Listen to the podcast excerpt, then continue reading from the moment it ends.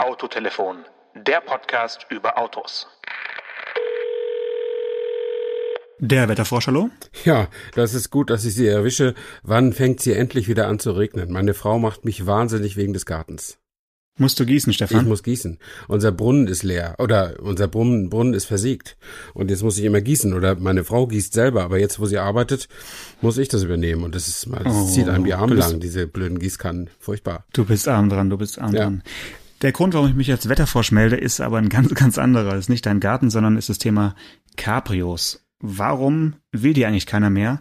Und wann ist eigentlich Cabrio-Wetter? Cabrio-Wetter das kann ich dir genau sagen. Cabrio-Wetter ist an den zwei Tagen im Jahr, wo es so 23 Grad ist und die Sonne nicht scheint. Mm, aber ein bisschen Sonne ist ja okay. Ja, aber nichts, also ich habe vorhin gerade, ich habe wirklich vorhin äh, so YouTube äh, geguckt, irgendwas so, um, um Langeweile zu überbrücken oder so. Ähm, und da wurde eine Anzeige äh, vorgeschaltet äh, für, für Kopfhaut-Sonnencreme, Alpecin Forte oder, oder so ähnlich. Oder das ist, glaube ich, Haarwuchsmittel. Aber ich glaube, derselbe Laden, die machen auch Sonnencreme für Sonnenbrand auf der Kopfhaut. Und das ja. hat man, wenn man Cabrio fährt, dieses Problem. Ja, oder man trägt, trägt halt irgendeine Mütze oder irgendeinen Hut. Also bist du Mützenträger im Cabrio? Nee, ich bin sowieso kein Mützenträger und insofern habe ich dann tatsächlich auch immer dieses Kopfhautproblem. Ähm, aber bevor wir mal so über Luxusprobleme äh, reden, die ja sonst kein Mensch irgendwie hat, ähm, wa warum mögen wir eigentlich, oder magst du Cabrios? Ich würde sagen, ich mag Cabrios. Also ich habe dafür, doch, doch, ich mag Cabrios. Ich weiß ja nicht, ob ich es als Alltagsauto fahren würde, also das ganze Jahr über, aber so prinzipiell finde ich Cabrios sind eine ganz gute Sache. Aber in der letzten Folge hast du der Weltöffentlichkeit ja verraten, dass du vier Autos besitzt und davon ist aber kein einziges ein Cabriolet. Aktuell nicht, nee, ich hatte schon mal eins. Mhm. Hattest du schon mal eins? Nee, ich hatte keins. Ähm, und ich hätte auch keins, weil ich bin ja so ein Typ, der immer nur ein Auto fährt. Oder äh, meine Frau will auch noch eins haben, aber die würde ums Verrecken kein Cabrio fahren. Ähm, und äh, als, als Alltagsauto wäre mir das einfach, hätte das zu wenig Transportleistung, sag ich mal so. Ähm, also ich bin früher super, super gerne Cabriolet gefahren als, als Testauto wenn ich die mal 14 Tage hatte, auch meinetwegen im Februar oder im März, ich bin Heizung an, Schal um und äh, bin den ganzen Tag offen drauf und runter gefahren. Skibrille. Und ja, nee, das nur nicht, aber das, das ging schon so. Aber äh, irgendwie so ganz eiseskalt mag ich es dann auch nicht mehr. Aber was mich vor allen Dingen stört, ist, sind zwei Dinge. Cabrio im Sommer, also offen fahren, ist grausam, wenn es heiß ist. Äh, deswegen sind zum Beispiel die größten Cabrio-Märkte in, in, in Europa auch nicht etwa Spanien und Italien, sondern England und Deutschland. Weil mhm. erstens ist das Wohlstandsniveau da ein bisschen besser und zweitens äh, ist ist das Wetter da nicht so, so super heiß und die Italiener und die Spanier wissen schon, warum sie sich in der Mittagssonne überhaupt nicht irgendwo hintrauen und schon mal gar nicht in, in ein Cabrio sich setzen würden. Und ähm, lange Hosen tragen. Und lange ja. Hosen tragen, genau. Ähm, und äh, also diese, diese Dinge, also das hat mich mit, mit, mit zunehmender, zunehmender Fortdauer meines Lebens äh, immer mehr gestört. Äh, und aber bei Sonnenschein ein Cabrio geschlossen zu fahren und die Klimaanlage anzustellen, das ist auch irgendwie krank, oder? Dann kann man gleich ein richtiges Auto fahren, finde ich.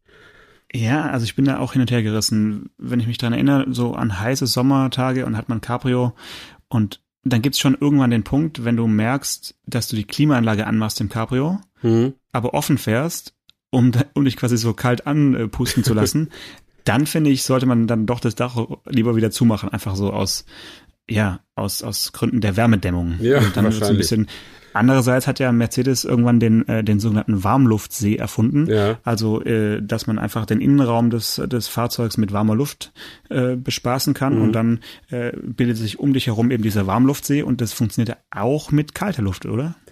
Ich habe es noch nicht ausprobiert, muss ich ehrlich sagen.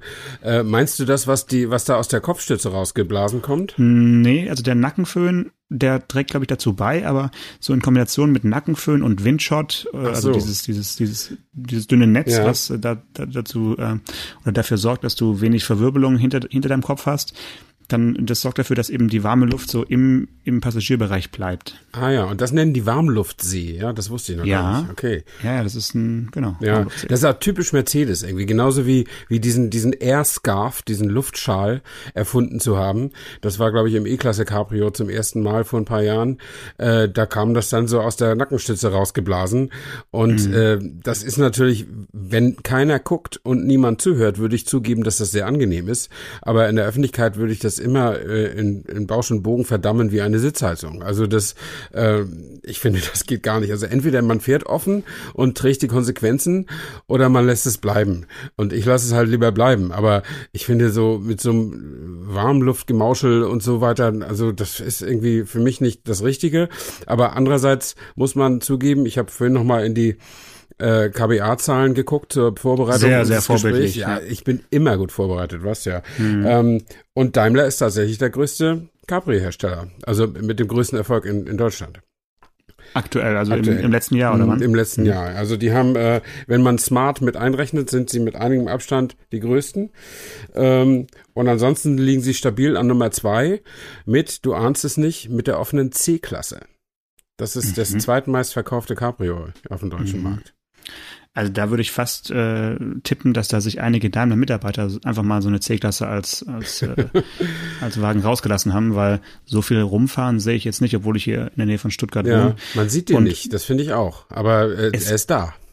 es gibt aber auch wenig Konkurrenz. Ne? Also ich glaube, äh, gerade unterhalb des C-Klasse Cabriolets bekommt man ja fast nichts mehr. Also von Peugeot gibt's kein Klappdach-Cabrio nee. mehr, Renault hat's rausgenommen, Ford Focus äh, gibt's irgendwie auch nicht mehr, äh, Volvo, was war das, C70 Cabrio gibt's auch Schon nicht, länger, C70. Ja.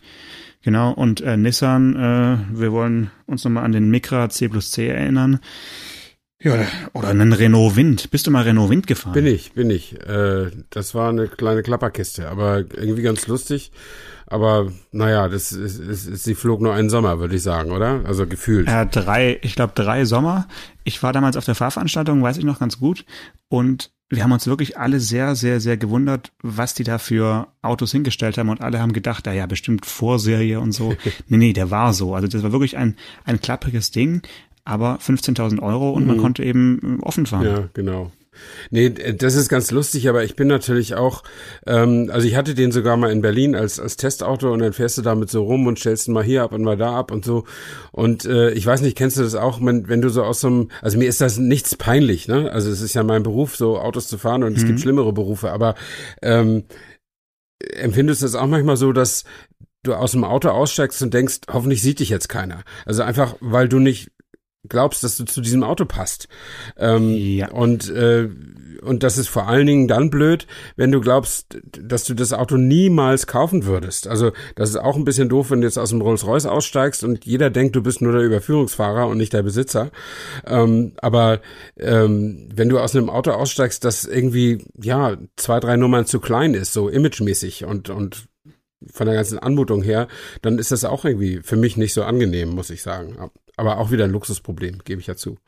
Ja, also ich hatte, glaube ich, keine Probleme aus dem Wind auszusteigen, weil ich auch die, die Technik des Dachs, das sich ja um eine Achse nach hinten geklappt ja. hat, fand ich schon sensationell. Also das mal so, so simpel umzusetzen, äh, fand ich ganz cool.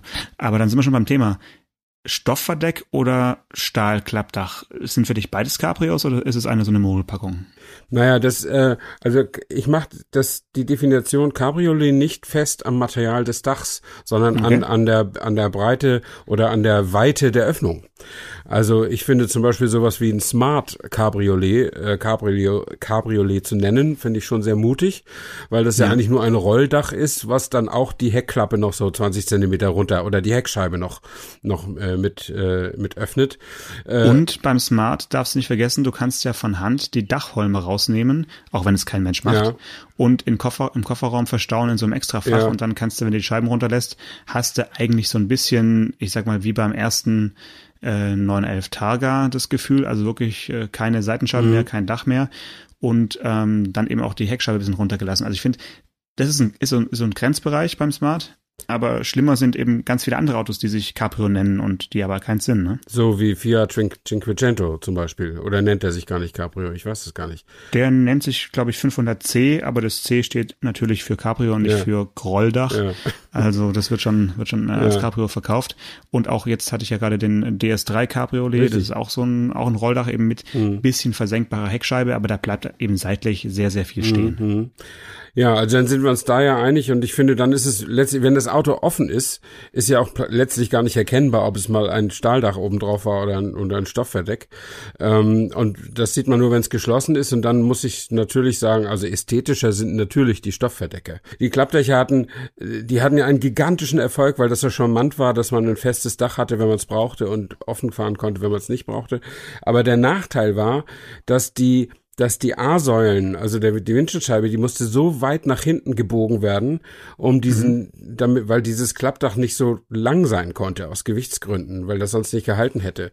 Ähm, und dann sieht das im Profil, äh, zieht sich die Windschutzscheibe quasi über den Kopf des Fahrers. Äh, der sitzt quasi noch unter der Windschutzscheibe und das hat für mich auch mit Cabrio-Design nicht mehr so viel zu tun. Ähm, und die Proportionen, also wenn das Auto geschlossen vor sich hinfuhr, also der, der Schandfleck war dieser Nissan Micra, ähm, das ging gar nicht. Ne, fand, fand ich. Also da ist ein, äh, ist ein, ein Stoffverdeck äh, designerisch sehr viel flexibler. Äh, hatte früher den Nachteil, dass es halt die Form nicht hielt. Also die Form des Autos war halt hin, äh, weil man die mit Stoff nicht so schön nachbilden kann wie mit Metall. Ähm, mittlerweile geht es ja. Aber mittlerweile, also wenn man sich jetzt einen Porsche 911 Cabrio ansieht, geschlossen, ja. Hut ab. Also es ist wirklich gut, ja. äh, gut geworden. Ähm, kein Vergleich mehr zu Golf oder was weiß ich was da früher. Und wenn die 120 fuhren, dann sahen die aus, als wären sie aufgeblasen worden. Also mhm. das, äh, das ging gar nicht, fand ich. Aber ähm, ja, das ist toll. Und insofern, wenn ich ein Cabrio kaufen müsste, dann wäre es eins mit, mit Stoffverdeck. Okay, also so ein bisschen ein Restpurismus, der da aus dir spricht. Also ich finde ja, das Problem beim Cabrio ist, wenn man jetzt wirklich es ganz aufmacht, man lässt die Scheiben runter und äh, es steht da so eben ohne Dach vor einem, dann ist es im Stand wunderbar, aber sobald man eben ein bisschen schneller fährt als äh, Stadttempo, habe ich immer das Bedürfnis, alle Scheiben hochzumachen und mich möglichst vor dem Fahrtwind zu schützen. Hm. Und ab dem Moment sieht es einfach beknackt aus. Ähm, ja, also ein Cabrio mit hochgeschobenen Seitenscheiben sieht per se schon mal bescheuert aus. Wird ja, aber gut, in der Regel fahr, so ich gefahren. Ich immer so. Ja, ja. Natürlich. Die meisten sind so, dass sie so fahren, weil sie das, dieses dauernde Windgebläsen nicht ertragen. Ja, ähm, aber dann muss man eben kein Cabrio fahren, sondern gleich ein geschlossenes Auto. Finde ich. Ja, aber du hast halt diesen, diesen Himmel über dir, du hast äh, Sonne, also ich trage ja auch gerne dann äh, Strohhut oder irgendeine Mütze. Ich bin jetzt niemand, der sich da irgendwie auf die, auf die Kopfhaut brennen mhm. lässt von der Sonne. Also es ist eigentlich Wurst. Aber trotzdem von der Optik her gehört es ja eigentlich größtenteils verboten, was da rumfährt. ja, du meinst, weil die alle mit hochgezogenen Scheiben fahren, oder? Ja, natürlich. Ja, ja, ja, ja das klar, sieht nicht gut aus. Das finde ich auch. Es ist nicht cool und sieht nicht gut aus. Und vor allen Dingen, wenn das jetzt, wenn du auch noch einen Roadster nimmst, also so äh, oder ein Porsche oder also irgendwas, was sportlich aussieht oder mhm. ein Sportwagen eigentlich auch ist. Und das gehört sich dann gar nicht, finde ich, die Heckscheibe, die äh, Fensterscheiben hochzumachen. Und ähm, Falls Kollegen von uns zuhören, kleiner Tipp, man fotografiert Cabrios auf keinen Fall mit hochgelassenen Seitenscheiben. Sieht ganz scheiße Oder aus. man schreibt natürlich dann im Bildtext irgendwas super philosophisches. Ja, dann geht's. Dann geht's. Das machen denn die Leute, die dann hinterher bei den fertigen Fotos sehen, was sie da angerichtet haben und dann müssen sie sich noch irgendwas Schlaues einfallen lassen. Aber das kann eigentlich nur nach hinten losgehen. Ja. Tja, wenn du jetzt ein Cabrio empfehlen müsstest oder, oder hast du noch eine Ahnung, was, was, was gibt's überhaupt im, im bezahlbaren Bereich? Weil es gibt halt immer noch, klar, so die Premium-Hersteller, die sich äh, an, an die Kunden richten, die das sich als Zweit-, Dritt- oder Viert-Auto kaufen, so für, für schöne äh, Sommertage oder Frühlingstage. Aber sowas Bezahlbares, seitdem Peugeot und so weiter das nicht mehr im Angebot haben, gibt's eigentlich nichts außer dem Smart Cabrio. Na, es gibt noch, ah, doch. doch, es gibt noch das Mini Cabrio. Also ja. ist auch teuer, aber jetzt nicht so teuer wie, wie jetzt ein Mercedes mhm. oder so. Ähm, und dann gibt's natürlich noch den Mazda MX5. Äh, ja, gut, Zweisitzer und äh, ohne, ohne die Möglichkeit, irgendwelche großen Kisten einzuräumen. Das also ist so, wahr. Aber ich oh, meine. Wir, wir, wir haben einen vergessen, Stefan. Und zwar? Es gibt die Hoffnung aus Rüsselsheim. Es gibt den Opel Cascada. ja, den Opel Cascada. Den gibt's mit großer Hoffnung gestartet und ich, ich habe es jetzt nicht nachgeschlagen, wie viel oder wie wenig sie davon verkauft haben, aber ich, ich glaube, es waren nicht allzu viele. Aber es gibt ihn noch. Es gibt ihn noch. Du kannst ja. ihn jetzt noch kaufen. Also mhm. er ist noch online. Ja. Und ich finde, das ist ein Auto, was eigentlich der Gattung Cabrio gut gerecht wird, weil es lädt dann so zum gemütlichen Dahingruisen ein und äh, fasst sich auch im Innenraum von den Materialien her ganz gut an. Also das ist ein Auto, was oft ja zu Unrecht finde ich so beschimpft wurde. Also und der Name ist halt komisch. Der Name ist komisch. Ich finde auch das Design. Also mir ist der zu lang. Der ist, äh, der ist, das hat natürlich auch gewisse praktische Vorteile, also man kann ihn wirklich gut nutzen. Ähm, aber dann, jetzt kommen wir vielleicht zu dem, was du Philosophie nennst. Also kauft man ein Cabrio, um es gut nutzen zu können, oder kauft man ein Cabrio, weil man es geil findet? Ja, du würdest ein Cabrio kaufen, wenn es ein Kombi wäre, sag ich mal, wo du alles einladen könntest, wo, wo alle, alle Zagesboxen und alle Stative reinpassen und du trotzdem innerhalb von unter 15 Sekunden auch bei fahrendem Fahrzeug bis 50 km/h dein Verdeck auf und zu machen könntest. Eben nicht. Das schätzt, schätzt du nur auf der einen Seite richtig ein. Ich brauche tatsächlich so ein Kombi, aber wenn ich die Gelegenheit hätte, zwei Autos zu fahren und mir einen für den Spaß zu leisten, dann wäre es wahrscheinlich immer noch kein Cabrio, weil ich das ja nicht so toll finde. Aber dann könnte ich eben auch ein völlig sinnloses Auto kaufen und das würde ich dann wahrscheinlich auch machen. Und ich mhm. finde, so müssen Cabrios dann auch sein. Die sind per se sinnlos. Und dann müssen sie auch so ein bisschen bisschen hipper irgendwie sein oder ein bisschen, ich meine, so ein Mini-Cabrio ist, ist eine komplette Platzverschwendung und auch eine komplette Materialverschwendung. Das taugt zu gar nichts. Äh, aber es ist geil. Also für die Leute, die, die, die setzen sich da rein, machen das Dach auf und haben Spaß. Darauf kommt es an. Und das also hat dir der, der Mini Roadster hat dir der Mini Roadster auch gefallen? Der hat mir sogar tatsächlich sehr gut gefallen, ja. Besser noch als das Cabriolet, weil das noch konsequenter war. Äh, ja, einfach konse konsequent unsinnig. Ja, einfach. weil, weil ja. ich meine, man kann den Mini sowieso nicht nutzen auf der Rückbank, ob sie nun da ist oder nicht. Ähm, insofern ja, konnten sie auch den Roster machen mit dieser mit dieser abgeschrägten äh, Stoffhaube da, da, drauf. Das fand ich schon ja. schon ganz cool. Die haben halt letztlich mit nachher äh, mit nachher acht Modellvarianten oder was sie da hatten, haben sie wahrscheinlich den Bogen halt ein bisschen überspannt. Ich meine, ja. äh, wir, also ich Coupé. zumindest eingeschlossen, wir haben es ja gefeiert, äh, dass Mini so, so so weit sich dehnen lässt, aber offensichtlich äh, war dann doch irgendwann mal die natürliche Grenze erreicht. Der Rotstift. Ja. Okay, den MX5 hast du schon genannt. Mhm. Äh, den gibt's ja auch jetzt seit einem Jahr als, als RF, also als Retractable äh, Fastback oder ja. wie der heißt, also als, äh, wie soll man das nennen? Als ja, äh, Stahldach mhm. äh, mhm. sag ich mal. Das ist ja so ein Auto, was irgendwie ganz gut ankommt bei den, bei den Kunden. Ne? Das ist äh, 2017, das habe ich mir aufgeschrieben, auf Platz 5 in Deutschland gewesen mit über 5000 Neuzulassungen. Mhm. Und das ist für so ein auch komplett sinnloses Auto mit zwei Sitzen äh, aus japanischer Produktion, ist das schon ein, mehr als ein Achtungserfolg, wie ich finde.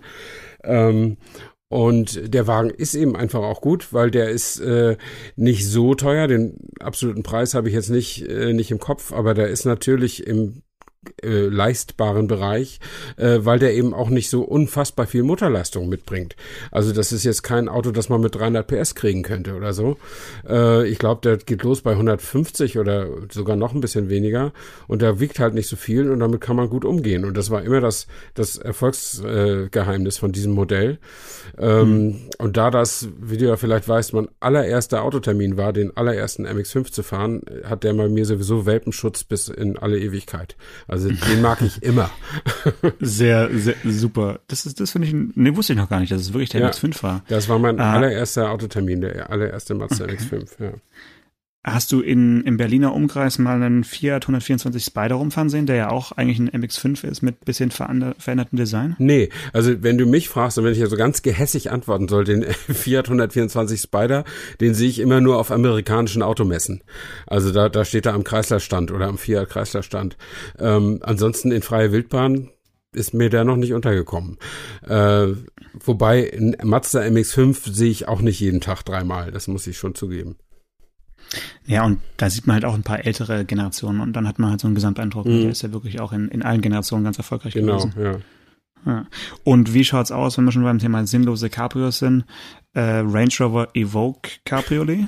Ja, das ist ein lustiges Auto. Ich kann mich erinnern, ich war damals bei so einer Vorserien-Testfahrt. Äh, da haben sie uns in so einem getarnt beklebten äh, Auto. Äh, die sind alle Vorserie, die, die Evoque Cabrios. naja, das war noch mit Tarnfarbe beklebt. Also okay. da, da haben sie uns mitfahren lassen auf ihrem Testgelände, also so einem Offroad-Testgelände. Und das war völlig seltsames Gefühl, wenn du also äh, durch total wirklich anspruchsvolles Gelände fährst und auch noch die äh, der die Gräser da auf den Wiesen ungefähr einen Meter hoch wachsen und du fährst quasi ohne Dach und ohne Schutz äh, da so durch die Gegend. Ja? Du hattest das Gefühl, mhm. gleich kommt so ein Tiger aus dem Gebüsch gesprungen oder so mhm. ähm, und, und straft deinen Leichtsinn. Ähm, das war schon irgendwie seltsam und wir haben es denen, also alle Journalisten haben denen gesagt, Mensch, ihr seid immer mutig, da werden die Leute sowas wirklich kaufen. Ähm, aber offen, also in Deutschland sehe ich die irgendwie auch nicht, aber man sagt, dass die in diesen äh, in, in diesen aufsteigenden Märkten da in Fernost, also in China und auch in den USA wohl gut laufen sollen. Kann ich mir nicht vorstellen, dass es in China gut läuft, weil in China kannst du eigentlich nicht offen fahren. Das ist ja das Problem. Also auch äh, der Cabriolets, warum sie auf dem Weltmarkt äh, keinen Erfolg haben, ist einfach die Luftverschmutzung. Ja, und jeder, der sich ein, ein, gutes Auto leisten kann, der äh, versucht sich mit diversen Kohlefiltern und sonstigen mhm. Pipapo von, von der, von der äußeren Luft fernzuhalten und kein Mensch wird da offen fahren. Außerdem möchten die auch nicht braun werden oder äh, die, dann würden sie mit, mit Sonnenschirmen fahren. Ja. Also, wo sich das Evoque Cabrio gut verkauft, würde ich ganz gerne mal recherchieren bis zum nächsten Mal. Mhm. Vielleicht in Kalifornien äh, und weiß ich nicht, irgendwie England wahrscheinlich, wahrscheinlich England. Vielleicht sogar in England, ja, das kann gut sein. Also das Auto ist zumindest echt very special und das schätzen die Engländer ja irgendwie auch an ihren eigenen Produkten und vielleicht kaufen sie es dann auch. Ähm, jedenfalls haben wir noch nicht gehört, dass es wieder eingestellt würde. Es fristet irgendwie sein Dasein und der ja. Evoque an sich ist eben so super erfolgreich, dass er das Cabrio eben auch noch mitzieht, offensichtlich. Aber ich finde es auch ja ziemlich sinnfrei. Ich würde so ein Auto auch nicht als Cabrio kaufen. Es gab ja auch mal so ein Nissan, ne, so ein Nissan Murano. Äh, äh, ja, unvergessen Murano Cross Cabrio. Ja. Der war eigentlich fast noch ein bisschen geiler als ein Evo Cabrio, muss ich sagen. Ja, weil der von einem gro richtig großen SUV abstammte, ne? Also ja. das war schon ein mächtiges Ding und dann hatte das irgendwie ein Faltverdeck.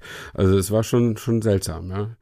Also als als da die ersten Bilder kamen, dachte ich, ernsthaft an einen Aprilscherz. Also das war für mich nicht möglich, mir vorzustellen, dass das Nissan, sondern so eine Art ja. eher Blauwal ohne Dach da irgendwie mhm. äh, präsentiert ja. und da hat aber, wenn ich richtig geschaut habe, hat er dann ein paar Jahre durchgehalten. Also ja. von 2011 bis 2015. Mhm. Also in den letzten fünf Jahren sind schon viele Cabriolets äh, verstorben. Ja, ja, ja, das ist, absolut. Äh, und ich glaube, so richtig haben es die Menschen da draußen noch gar nicht gemerkt. Also zum Beispiel Golf Cabriolet, Erdbeerkörbchen. Ja, gibt's nicht mehr. Gibt's nicht mehr. Ja. Gibt's nicht mehr. Ist nicht. Dafür gibt's den Beetle nur noch als Cabrio mhm. und nicht mehr als äh, Coupé. Ähm, der EOS ist äh, schon vor Jahren verschwunden, ja. obwohl es so das Cabriolet äh, des deutschen Autofahrers war, weil er unauffällig äh, ja. damit rumfahren konnte und mal sonntags eben für ein paar Stunden aufmachen konnte das gibt's alle nicht mehr. Mhm. Also momentan ist wirklich, ja, ich würde sagen, vom, vom Aussterben mhm. bedroht. Die Frage ist, ob wir beide jetzt was dagegen tun oder nicht. ob wir beide was dagegen tun, durch äh, Kauf von Cabriolets oder durch, äh, durch harte Propagandaarbeit. Propaganda. Ach nee, das sollen die schon selber machen. Also das äh, so so so nah am Herzen kann mir so ein Auto gar nicht liegen. Also ich wünsche mir natürlich, dass zum Beispiel die Marke Porsche nie vergeht, aber das geht auch ohne, dass ich das wünsche. Also insofern äh, glaube ich, ist das ist das äh, nicht so nicht so entscheidend, was wir dazu sagen. Ähm, aber äh, ich, wenn ich noch mal eins zum EOS sagen darf, ich finde der EOS ist ja ein ganz wunderbares Auto. Also bitte? Ja, der ist nicht schön, aber der hat eine interessante eine interessante modellhistorische Bedeutung. Äh, der EOS ist wie der Turan, auch der erste Turan. Das sind beides so Ausflüsse von dieser VW-Strategie, die sie damals äh, hatten, ähm, ja. dass sie gemerkt haben, oh, die anderen haben interessante Ideen, nämlich Klappdach-Cabrios oder kleine ja. Minivans. Da schauen wir mal ein Jahr lang zu, dann machen wir sowas auch und dann ne, übernehmen wir die Marktführerschaft, weil wir einfach zehnmal mehr Händler als alle anderen haben. Ähm, und so ist es geschehen, auch mit dem EOS. Also kaum hatten Peugeot und diese ganzen Pioniere da ihre Autos draußen, hat VW den EOS gebracht und hat dann den Markt von hinten aufgerollt und ist mit diesem wirklich nicht besonders schönen Auto äh, Nummer eins geworden im Segment. Wie das eben okay. so ist. Das heißt, was meinst du, macht VW als nächstes? Also dann werden die jetzt auch so eine Art Touareg Cabrio bringen, wenn der Range Rover Evoque sich super verkauft? Äh, nein, weil ich glaube, dass die Strategie inzwischen sich ein bisschen gewandelt hat. Äh, Aber die Studie gab's ja. Ein, ein, ein Touareg Cabrio Studie, ja, aber das also elektrisch natürlich. Ja, elektrisch, elektrisch. natürlich, klar und ja. autonom. Also ja. Äh, ich glaube ja, also die meisten Studien werden irgendwie was äh, heute mehr als früher, das ist richtig, aber äh, an einen Groß SUV als Cabrio glaube ich nicht, nicht mal wenn es von VW kommt und elektrisch schon mhm. mal gar nicht. Also das, das ist, das ist, ich glaube, das ist alles nur, um, um das Thema Elektroauto im, im Gespräch zu halten. Das ist alles. Also ich finde es wirklich bemerkenswert, dass Mercedes-Benz mit C, E und auch S-Klasse äh, Cabrios für, für ihre, sag ich mal, Stammbaureihen ja. anbietet. Die A-Klasse haben wir schon drüber gesprochen, ob die auch noch kommt. Ich glaube es inzwischen nicht mehr, dass die als, als dass die als Cabrio kommt. Mhm. Aber sonst, ähm, meinst du, wir haben irgendwie in, in nächsten, im nächsten halben Jahr noch ein spannendes Cabrio von einer Firma, die wir jetzt nicht auf dem Schirm haben? Du meinst, was noch neu rauskommt? Mhm. Ähm, da erwischte mich auf dem falschen Fuß. Darüber habe ich noch nicht nachgedacht, obwohl ich mich ja sonst immer gut vorbereite. Aber ähm, würde mir jetzt spontan nichts einfallen. Also äh, ich stelle das genauso fest wie du. Die Cabrios werden sichtbar weniger auf den Straßen. Sie werden in den, wenn du in die Zahlen reinguckst, spürbar weniger und es gibt immer weniger Anbieter. Und sie sterben so einen langsamen Tod, es sei denn, es gibt irgendwann nochmal ein Revival durch ein total tolles Auto. Nur die Zeit der tollen, der geilen Autos, wie ich so äh, gerne sage, äh, die ist ja eigentlich fast vorbei, weil sich ja alles äh, erstickt in sämtlichen Regularien von Stickoxid bis Elektro und autonom und Assistenz hin und her. Äh, mhm. Sowas wie ein MX5, was damals Ende der 80er Jahre Mazda gemacht hat, könnte heute einfach niemand mehr machen. Also so ein Auto, was ist einfach nur hier, fahrt und habt Spaß. Das, das, das gibt's nicht mehr. Das letzte Auto, was es war, war die, diese Alfa Romeo, ne? Wie hieß der? 4C, 4C oder sowas. Genau, ja. Der eigentlich nie über den Status eines, eines Prototypen hinauskam, so richtig in, in Stückzahlen. Aber das war so ein Auto, komm, lass uns mal was hinstellen, was Spaß macht mhm. und äh, sinnbefreit ist. Aber ja. ja gut, Alpha, schauen wir mal, was da noch so, was da noch kommt. Ja. Ich, äh, ich sage jetzt nichts, weil der Chefredakteur der Welt ist riesen Alpha-Fan und da sage ich jetzt lieber nichts, nichts Falsches. okay. Nee. Wenn du dich entscheiden müsstest zwischen einem 911 Cabriolet und einem 911 Targa, was würdest du nehmen? Das ist, äh, das ist ja wie abgesprochen, obwohl es das nicht ist. Ich wollte nämlich ganz zum Schluss noch das hohe Lied auf den Targa singen. Also, oh Mann, ey. Da habe ich keine Lust drauf, weil ich wollte es auch anstimmen. Und jetzt so ein Kanon, also sorry, das ist, das glaubt uns kein Mensch. Das, na, nicht abgesprochen. Ich habe, äh, und, und zwar habe ich den Targa mal gefahren, ein, eine Woche lang durch die französischen Alpen auf, auf einer, auf so einer Sportwagenreise, also mit so einem Reiseveranstalter, der halt mit Sportwagenkunden unterwegs ist. Ähm, und es ist ein unfassbar tolles tolles Auto. Also nicht nur, dass es halt, es war halt der GTS und dann mit Targa hat auch immer Allrad. Das ist wirklich ein schönes Auto gewesen. Und mhm. der, das Dach, also nicht nur, dass das wirklich toll ist, wie sie dieses hingekriegt haben mit diesem gebogenen Glasheckdeckel. Und das geht zuerst geht der Heckdeckel auf, dann schiebt sich das Glasdach drunter, dann geht er wieder zu. Die haben damals, ich glaube, am Genfer Salon, wo der Premiere hatte, haben die eine ganze Batterie leer georgelt, um das Dach zu, zu demonstrieren. Das machst du auch immer, wenn du damit rumfährst. Nee, das mache ich natürlich sicher. nicht. Aber das ist, und vor allen Dingen, also nicht nur das drunter, also das ist wirklich ein absolut überzeugender Porsche ist, sondern diese, diese Lücke im Dach, die, die hat genau die richtige Menge an Frischluft, so dass es nicht stört. Äh, mhm. Das ist ganz, ganz wunderbar. Und wenn ich das noch ergänzen darf, ich bin dann ein Jahr später war ich mal bei so einer Oldtimer-Rallye und bin in so einem 1970er Targa gefahren. Ja, geil. Äh, und das war genauso. Also war natürlich mhm. äh, von der Konstruktion ganz anders. Da waren wirklich ja noch die Dachteile rauszunehmen und so weiter. Aber mhm. das, das luftige Gefühl an den Haaren so, das war perfekt. Nur, dass du eben dann auch wieder hier den Sonnenbrand kriegst. Aber ansonsten, äh, also das wäre eine Darreichungsform eines Cabriolets, das ich mir gefallen ließe. Und finde ich eben gut, dass ein Targa nicht äh, fordert, dass er Cabrio genannt werden möchte, sondern eben eine eigene Kategorie ist. Das gefällt mir außerordentlich. Aber er ist entstanden durch Sicherheitsvorschriften ja, in den USA. Ne? Richtig. Ne? Und äh, nur Porsche hat es so zu einer Marke gemacht, mhm. kann man sagen. Also der SL, der ja eigentlich auch so ein bisschen in die Richtung dann ging mit dem, mit dem Stahldach und so immer schwerer wurde und immer sicherer, mhm. dass man eben auch versucht hat, wir, komm, wir bauen uns ein Auto, was mit geschlossenem Verdeck so sicher ist wie eine Limousine, ist eben der viel plumpere Besuch, äh, Versuch gewesen. Und der Targa hat es geschafft, finde ich wirklich bewundernswert, auch die aktuelle Generation mit diesem, mit diesem Dach. Das ist einfach, äh, ja, man zelebriert die, dieses, die, dieses Auto. Mhm. Unfassbar, ja. Mhm. Ich habe übrigens damals, das ist, wenn ich das, äh, das war ein tolles Erlebnis noch mit diesem, äh, das war eine tolle Reise mit diesen äh, anderen Leuten. Das war also die Geschichte ging um die Reise, nicht um das Auto unbedingt.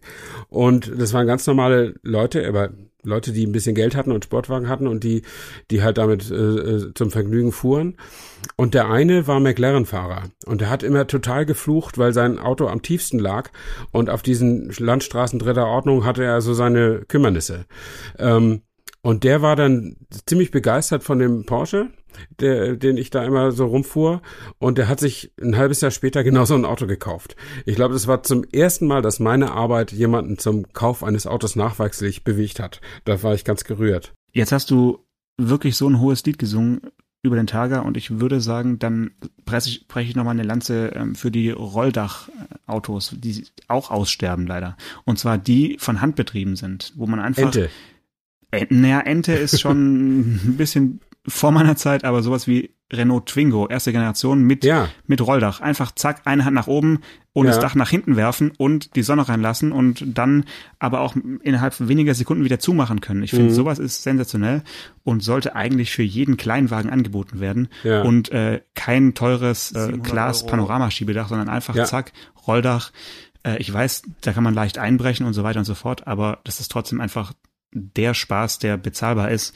Ja, absolut. also bitte absolut. wieder, bitte wieder mehr davon bauen. Ja. Nee, das ist, also der Twingo erste Generation hat auch auf ewig einen, einen Platz in meinem Herzen, weil als ich zum ersten Mal selbstständig war als Autojournalist, war das tatsächlich unser erster eigener Testwagen, den wir bekommen haben. Und da gibt's noch ein Foto, wo steht meine Frau ganz stolz neben dem Auto. Da hatten wir unser Büro nämlich zusammen. Und dieses, äh, dieses Schiebedach, das hat uns auch ausnehmend gut gefallen. Wobei der erste MX5, der war ja auch mit manuellem Stoffverdeck. Natürlich, Und man aber auch klinkte das so aus Hand. Mhm. und warf es mit einer Hand nach hinten. Und damals war ich ja noch etwas jünger, schaffte ich das auch, mich mit einer Hand nach hinten zu drehen, um es wieder zuzumachen. Das war cool, wenn man das, das kann ich heute leider nicht mehr. Aber wenn, äh, wenn man das kann, dass man also lässig nach hinten greift und mit Mhm. einer Hand das Verdeck rüberschiebt und dann einrastet, dann ist man echt der King. Mega locker, auf jeden Fall. Das, das ging zuletzt bei, bei dem Mini-Roadster, da war das auch noch der, der Fall. Dass man, Stimmt. wenn man den manuell bestellt hat, dann konnte man auch zack, zack mit einer Hand da so ein bisschen äh, Mucki, Mucki-Training machen. Ja, genau, ja. Sehr schön, ist doch Ja. gut. Äh, haben wir jetzt auf jeden Fall über alle Möglichkeiten des äh, oben ohne Fahrens gesprochen. Ähm, was steht die Woche an bei dir? Äh, in dieser Woche habe ich äh, haufenweise noch äh, Büro- und Schreibarbeit, Mhm. weil ich in der nächsten Woche und vielleicht können wir in der nächsten Woche auch über das Leben auf der deutschen Autobahn sprechen, weil in der nächsten Woche bin ich Tag für Tag mehrere hundert Kilometer unterwegs, weil ich auf eine kleine Vortragsreise gehe mit meinem Buch Mhm. ähm, und dann von Ort zu Ort fahre und dann nehme ich dann auch mein Podcast-Equipment mit und dann werden wir das von unterwegs irgendwie machen. Ähm, und das ist das, was, was ansteht. Also nichts typisch autojournalistisches, aber äh, das wahre Leben auf der Autobahn und äh, da, da bin ich ja immer sehr gerne und da gucke ich vielleicht auch mal extra hin. Vielleicht passieren da auch ein paar berichtenswerte Geschichten. Meistens ist es ja so. Also über die deutsche Autobahn, finde ich, kann man auf jeden Fall mal reden und auch über Sunnyfair und Co. ist, sollte eine Folge wert sein. Ja, genau. Äh, ich werde ähm, nach äh, Chilina reisen und mir die Produktion des Kia Ceed anschauen. Mhm. Äh, und ja, auch da gibt's eigentlich dann einiges zu berichten, weil man ist zwar schon ein paar Mal in irgendwelchen Autowerken gewesen, aber ich finde es doch jedes Mal was ganz Besonderes, da Ja. jetzt nicht, nicht nur so eine Werksführung zu machen, sondern eben ein bisschen genauer äh, zuschauen zu können. Da bin ich schon sehr gespannt Ja. auf die slowakischen Bandarbeiter. Ja, also ich bin auch immer super, super gerne in Autofabriken. Äh, das gehört ja auch zu unseren Privilegien, dass wir da ab und zu mal reinkommen, ohne dass wir uns ein halbes Jahr vorher anmelden müssen für eine Werksführung, sondern weil es eben Teil eines Termins ist oder so und die Hersteller dann auch stolz sind und uns das gerne mal zeigen. Und äh, ich finde das, also die ganze Logistik, die da drin steckt und, und die Sachen, die alle, alle, Rädchen, die da so ineinander greifen, das beeindruckt mich jedes, jedes Mal aufs Neue. Aber vielleicht nur, weil ich nicht täglich damit arbeiten muss. Das kann auch sein. Genau. Ich werde ein paar äh, kurze Filmchen für dich machen. Sehr gut. Alles klar. Okay, dann bis nächste Dann, Woche. Bis Janosch. dann, mach's gut. Ciao. Ciao, Stefan, ciao. Autotelefon, der Podcast über Autos. Mit Stefan Anker und Paul Janosch Ersing.